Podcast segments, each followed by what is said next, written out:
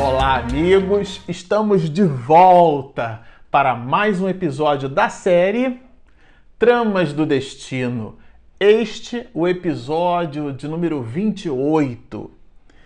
Bom, para você que está nos acompanhando no canal, nós estamos estudando essa obra maravilhosa, Tramas do Destino, e nos despedimos no episódio passado comentando o momento aonde Dona Artemis é, pelo desdobramento parcial pelo sono, encontra nada mais, nada menos que a sua mãe no mundo espiritual. Estamos falando aqui de Dona Adelaide, e é a partir deste instante que desdobra-se todo um conjunto de cenários que Miranda vai detalhando aqui, são informações importantíssimas e a gente vai buscar se despedir deste capítulo é, que é, encerra-se em dois grandes momentos. Um momento onde ela, Dona Artemis, vivencia o diálogo com Dona Adelaide, sua mãe, e um instante em que agora, nesse ambiente espiritual diferenciada, uma vez é, em desdobramento parcial pelo sono, uma vez em repouso no mundo espiritual na erraticidade, o plano espiritual superior busca então a presença do Senhor Rafael, busca a presença de Lisandra. Mas nós vamos ver isso aqui com um certo é, detalhe, pelo desdobramento construído pelo próprio autor espiritual. Bom, na medida em que Dona Artemis, agora desdobrada pelo sono, dar-se conta de sua mãe, ela, obviamente, que fica feliz, fica radiante, encontra ali a sua mãe, é um espírito, e Miranda destaca isso com um arrobo uma presença de espírito muito grande. O que é que significa isso? Ligada muito mais às coisas espirituais do que às coisas materiais. Então, o nível de discernimento de Dona Artemis é muito alto. A gente vai perceber depois que quando o plano espiritual ele é, é ele efetivamente coloca né, determinados personagens para interação, é, a gente percebe as anotações dos autores espirituais citando alguns espíritos como chegando num processo meio que sonambúlico, né, semi-anestesiado, e a expressão inclusive que Miranda usa, e às vezes esses, esses espíritos superiores, esses mentores, esses enfermeiros do plano maior precisam aplicar passes quetais nessas almas para que elas consigam então depreender com um pouco mais de assertividade o ambiente onde elas se encontram. Mas aqui nada disso aconteceu com Dona Artemis. Assim que ela desdobra, se reconhece o ambiente à sua volta e com igualmente reconhece a mãe, felicita, se trava ali eh, eh, um diálogo muito gostoso entre ambas, né? Quanta dorida saudade, mamãe. Era a filha conversando com a mãe, um diálogo muito gostoso. E ela também confessa que sofre dessa mesma saudade, né? E ela vendo aquele ambiente, a dona Artemis vendo aquele ambiente muito bonito, né, nobre, belo, ela vai dizer: "Nossa, mas no céu aqui onde nós nos encontramos, essa morada feliz". E a mãe vai dizer: "Não nos encontramos no céu, querida, não merecemos. Ainda estamos na terra". E os círculos de luz onde muitos seres felizes operam no ministério de ajuda aos homens estão longe de ser o paraíso. É bem importante essas anotações, a reflexão sobre essas anotações, porque muitos de nós, né, talvez até brincando no, entre nós os espiritistas, ah, quando eu desencarnar eu vou para nosso lar, eu vou para mas lembrem-se que nosso lar, né, expedido ali por André Luiz, trata-se nosso lar de uma colônia espiritual de tratamento espiritual. Inclusive, ele fica ali nas cercanias do próprio umbral. Então é, é, bem interessante isso, porque são, não são exatamente, né? A gente tem essa, essa relação essa dicotomia, esse binômio, essa dualidade de raciocínio, o bem, o mal, o certo e errado, né? É o céu e o inferno. E aqui esse espírito nobre vai estabelecendo reflexões não exatamente para dona Adelaide, mas Miranda aproveita para nos mostrar, nos ensinar nos fazer refletir desse céu íntimo, desse estado interior. E nós já expedimos vários comentários nesse sentido. Aprendemos a esperar em confiança e a amar sem exigência ou precipitação. Então é aquela condição dos espíritos que já possuem senioridade por sobre as coisas, aquele discernimento é, e entender que existem coisas que a gente pode mudar, mas não deve. E existem outras coisas que a gente até deve mudar, mas ainda não pode. Esse discernimento compreende o traço do processo de construção de maturidade da alma, da inteligência que Goleman né, vai colocar no pacote de múltiplas inteligências, né? um assunto bem interessante. E aqui a gente vai perceber é, aquilo que nós poderíamos chamar assim de WhatsApp do mundo espiritual, ou mesmo um telefone. O WhatsApp, particularmente falando, para quem gosta de, de telecomunicações, é para quem gosta ou estuda comunicação, é um mecanismo de comunicação que a gente chama de Half Duplex, né? É, é um único plexo. Então a pessoa manda a mensagem e o outro recebe a mensagem e responde quando quer. É, é, num, num, telefonema, por exemplo, a gente ouve e fala simultaneamente. Então, esse processo seria um processo é, full duplex, né? Porque você ouve e fala ao mesmo tempo. O WhatsApp, nessa perspectiva, pode ser considerado como um instrumento de comunicação, mas acanhado, porque você manda uma mensagem de áudio, o outro ouve não exatamente no tempo em que você enviou, você não sabe nem a quando o outro vai ouvir e nem muito menos quando o outro vai responder, e vice-versa. E a resposta às vezes pode suscitar uma nova dúvida. E aquele que ouve a mensagem, seja ela por voz ou por texto, responde quando lhe aprouver e algo que poderia ser resolvido entre 3 e 5 minutos de diálogo profícuo pode se estender em duas horas de mensagens num hiato grande. Então, do ponto de vista de comunicação, o WhatsApp tem lá as suas oportunidades. Mas aqui, por uma coisa ou por outra, esse é um instrumento de comunicação, ou seja, é, a sintonia, o pensamento, a oração, explorado entre Dona Artemis e Dona Adelaide. Muito interessante, olha.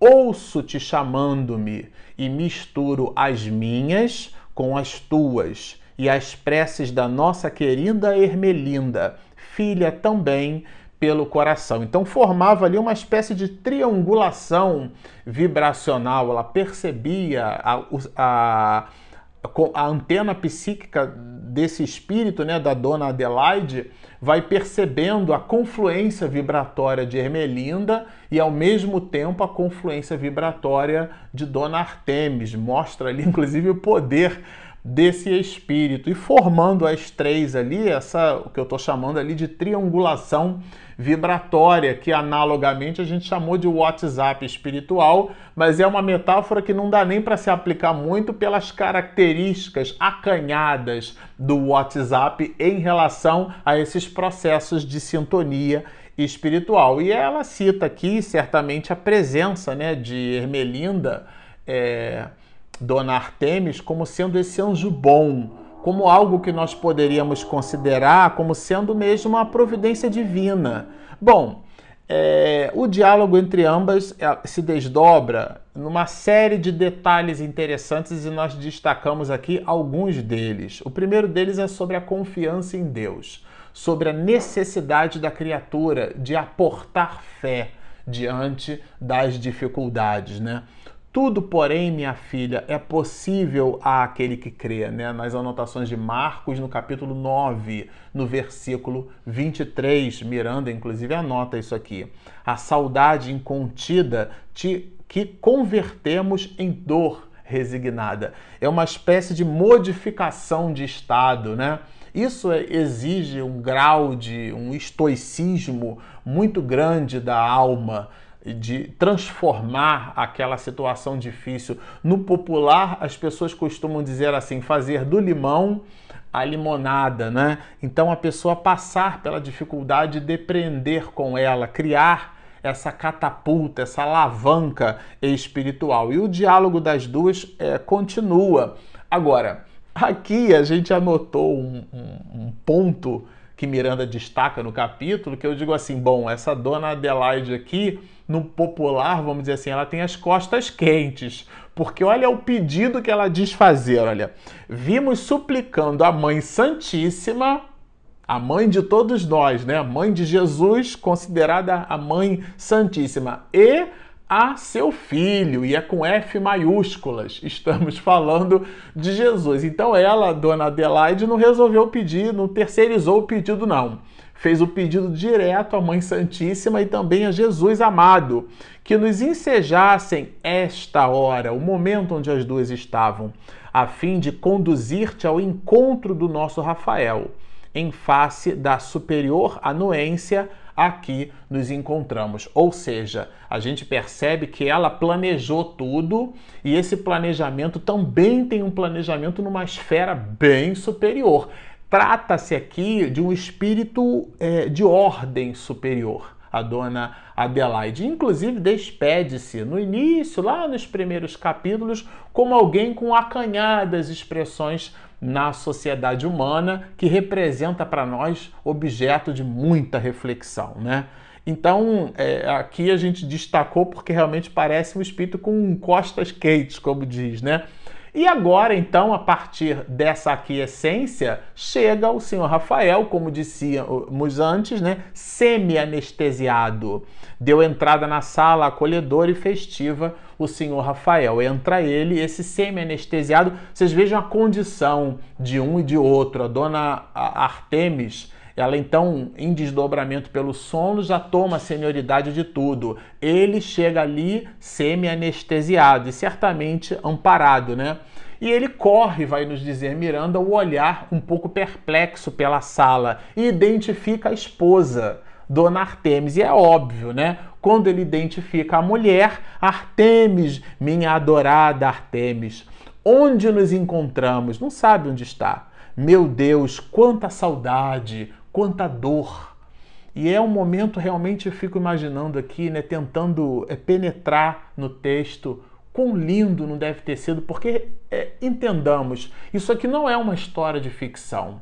Manuel Filomeno de Miranda retrata algo que aconteceu e ele, Miranda, acompanhou. Então, realmente é muito singular. A esposa solícita dirigiu o olhar à genitora. É uma espécie de educação Wi-Fi, né? Educação wireless, sem fio. Então, que era uma educação um pouco própria é, das relações entre pais e filhos, ali mais ou menos na década de 70, de 60, até espirrando um pouquinho da de 80. O que é que significa isso? Os pais só olham para os filhos, eles cruzam os olhares e já entendeu tudo. Eu me recordo quando era criança que a gente ia visitar, né, quando fazia visita a casas alheias, né, e mamãe sempre dava aquela recomendação: não é para comer nada na casa dos outros. E aí quando a visita oferecia algum doce, o que, que a gente fazia? Olhava para os pais e a depender do olhar dos pais, a gente aceitava ou não aquele doce. Aqui eu acho que é um movimento um pouco parecido entre é, Dona Adelaide e Dona Artemis. Estamos falando de espíritos de ordem superior, mas utilizam ou utilizaram esse mesmo mecanismo, porque o marido agora naquele arrobo de ter, né, com a esposa, ela busca a mãe para identificar se possuiria ou não a aquiescência, a permissão, né? E de fato eles se colocam aqui, Miranda vai dizer que os esposos, né, é, se colocam num amplexo mudo e demorado, né? Aquele encontro gostoso, né? Mas ele, é, senhor Rafael, levava em desdobramento parcial pelo sono no seu perispírito as marcas da ranceníase no corpo espiritual. O enfermo trazia esculpidas no corpo espiritual as marcas da cruz redentora que a ranceníase lhe assinalava, né? E ele, depois daquela efusiva manifestação de alegria, lembra-se da filha. E Lisandra, né? A menina Lisandra, como é que estava a Lisandra, né? É bom. É, aqui é, a informação de que, bom, daqui a pouco ela estará entre nós, né? Logo mais a traremos aqui. E E desdobra-se o diálogo, e nesse desdobramento a gente separou aqui um ponto interessante. Olha, as vossas atuais expiações e provações são o ressumar de delitos próximos, praticados em vida passada, de que não conseguistes expungir pelo impositivo do amor. Então falávamos no início da dor como instrumento de soerguimento, mas o amor é essa misericórdia de Deus se manifestando nas possibilidades que a criatura humana é capaz de amealhar. Ninguém exatamente evolui pura e simplesmente pela dor. Emmanuel vai nos dizer que se Deus quisesse a dor, não teria dado à criatura humana a condição da fabricação dos anestésicos. É, o sofrimento, portanto, como sendo uma distonia nos processos de dor, é essa rejeição da alma em cima das dificuldades que se lhe apresentam como mecanismos de melhora, como mecanismos de progresso, de evolução espiritual. Olha, ele vai falar aqui da ranceníase, então, dentro desse processo de dor. Achei bem interessante a metáfora, né? Como um dreno. Olha a leitura que interessante, ó. Mil agruras libertadoras que funcionam sempre como drenos para as vossas consciências culpadas. E aqui ele coloca um, uma expressão na obra é, como um desdobramento desse capítulo que particularmente nós entendemos ser bem interessante pontuar, que é a necessidade que a criatura tem de ajudar e de ajudar-se. Olha, elas próprias se liberam dos velhos e complexos dramas que carregam na alma e agora expungem com integral submissão à vontade divina. Então, tanto nós ajudamos quanto nós somos ajudados. É o ato de se ajudar, né? Porque aqui, falando de Dona Artemis e de Ermelinda, eram realmente almas numa condição diferenciada em relação a Lisandra e ao senhor Rafael. Agora, é...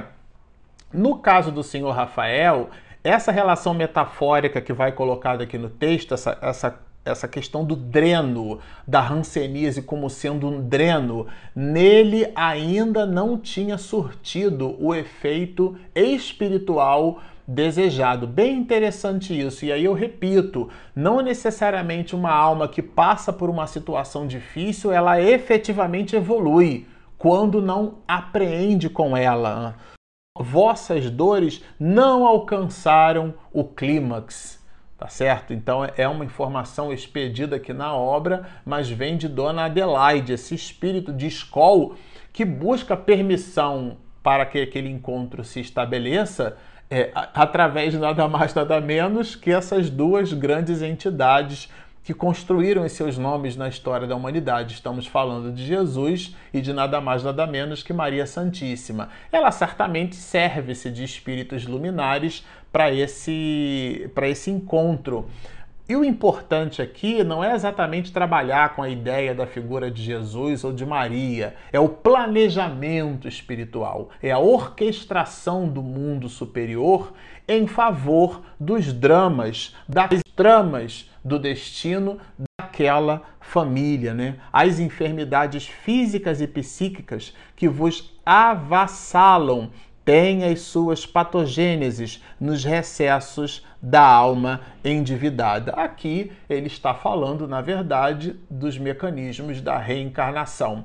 E é importante esse ponto, porque ressalta a ideia de que o papel do espiritismo é curar almas, não é curar corpos. Existem pessoas cujo planejamento reencarnatório constitui na sua melhora espiritual a coexistência daquela enfermidade. Aquela enfermidade faz parte do seu plano é, de evolução. Ah, então a pessoa não deve buscar lenitivos? Sim, certamente, mas o pivô dessa busca deve ser a necessidade de introjetar em si mesma valores intelecto-morais. São aqueles valores que o ladrão não rouba, a traça não rói e a oxidação da ferrugem também não consome. Estamos falando dos valores morais, porque as dores, as doenças, elas inclusive existiram na história da humanidade entre grandes pensadores, grandes filósofos, homens de gênio, homens altruístas. Ela não é exclusividade das almas que se manifestam, inclusive, no plano nosso aqui de vida como almas malignas ou maléficas. Muito pelo contrário, há espíritos é, que não são nobres, aliás, nada nobres, né? E que trouxeram muita destruição na história da humanidade, que na sua historiografia não revelaram assim grandes patologias. Se a gente pegar, por exemplo, a história de Hitler ou, por exemplo, Gengis Khan, isso para citar alguns, né? Não eram portadores de uma enfermidade ou de uma debilidade que é, restringiam o movimento ou as orquestrações malignas. No contraponto disso, vamos encontrar, por exemplo, Fabiano de Cristo com uma enorme erisipela. Vamos encontrar Francisco de Assis já numa fase avançada de sua idade, portador de uma patologia que lhe é, encerrou a, a, visão, teve os olhos queimados, né? Em brasa viva, a gente fica imaginando a dor que ele não sentiu e, sobretudo, a dor moral, porque passou a adivinhar o cenário da natureza que ele tanto admirava, gostava e queria, chamava de irmão Sol, irmã Lua, e aí teve a sua vida, a sua, as suas vistas ceifadas.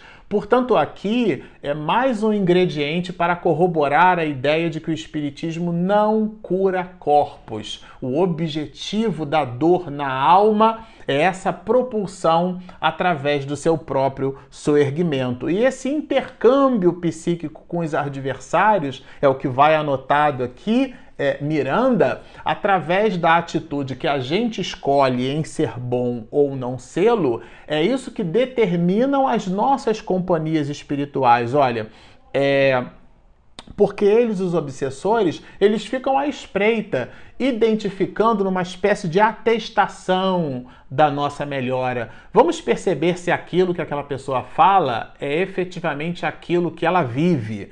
Enquanto não se reabilitem os infratores, olha, atestando a excelência de seus propósitos, não diminui a sanha dos seus perseguidores. Ele está descrevendo aqui os processos de obsessão, porque a ligação é psíquica.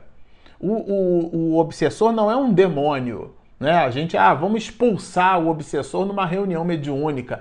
Nem sempre funciona quando o obsedado estabelece, quer, permite, aquece, concorda, sente falta daquele mecanismo. Então ele chama o espírito através do seu psiquismo, através da sua realidade íntima, através do seu comportamento. E a síntese da cura, poderíamos dizer aqui, é colocada nesse parágrafo, né? Quando ele diz, portanto, a contribuição da honestidade e a paciência na dor são de incalculável valor pelas energias que produzem a benefício do próprio paciente, como pelo efeito moral junto aos seus sicários infelizes ou seja, é a modificação do comportamento da pessoa que vai convencer os obsessores. Não é que ele realmente tem uma proposta de vida diferenciada, é disso que trata o texto, né? Agora, aqui, é, é, o senhor Rafael, ele vai... É, ele pensou nesses mecanismos de dor, né? É, e a dona Adelaide, né? Porque capta tudo, aquele WhatsApp espiritual, ela percebe esses mecanismos, né? É, porque justamente ali agora nós estávamos diante de uma assembleia e Cândido aparece ali, inclusive põe a destra no ombro, né? Do senhor Rafael, é um, é um espírito bom, é uma alma nobre e que busca apoiar, inclusive em desdobramento parcial pelo sono, o próprio senhor Rafael nosso Cândido aqui está conosco, aquele enfermeiro, né? Foi ele um dos auxiliares que o trouxe. Olha que interessante, gente. Né? Sob a inspiração do seu próprio instrutor espiritual. Vocês percebam os mecanismos que a espiritualidade vai engendrando, né? essa engenharia social no mundo espiritual superior em favor de um conjunto de almas, né? Tem sido ela o anjo bom depois que eles se encontram, falam, ele, Cândido fala agora de, de Dona Adelaide, né? Tem sido ela, Dona Adelaide, o anjo bom é, que me tem aproximado de você e inspirado nossas conversações, graças a Deus, né? E eles então travam um diálogo muito gostoso, né? É, e esse diálogo, na verdade, culmina é, com a presença da menina Lisandra, né? E aí, a, a, de maneira imperativa, ela então apresenta a oportunidade. Façamos vir agora a Lisandra, solicitou a dona Adelaide. Bom, é, ele, senhor Rafael, que lá no hospital não conhecia a enfermidade, estou falando da hanseníase, ele, hanseniano, observa quando chega a filha, da mesma forma que ele, traços na sua tessitura perispiritual da hanseníase. E ele realmente se incomoda muito com isso, né? Ela está contaminada e a, a, a contato feminino, é, a sogra do senhor Rafael vai dizer, mas não por você.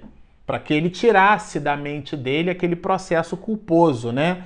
E a menina, quando se aproxima, dada a sua condição espiritual, ela realmente tomba, vai dizer aqui, né? Numa perfeita convulsão epiléptica. Foram aplicados passes longitudinais para poder acalmá-la e há, e há aqui uma percepção, dos, é, uma, uma mistura desses mesmos personagens, né? Porque a Anete é Lissandra reencarnada. E vamos lembrar que o seu Rafael detestava esse espírito. Então é o adversário oculto que a persegue, Hermínio. É aquele obsessor quando é, numa condição de outrora. E ele, o senhor Rafael, na verdade, e a esposa segura-lhe a mão, essa cena é bem importante, mas na verdade, quando ele percebe um psiquismo diferenciado dele mesmo, ele solta a mão da esposa e rompe, né, no movimento de agressividade. Traidores infames, eu sabia sim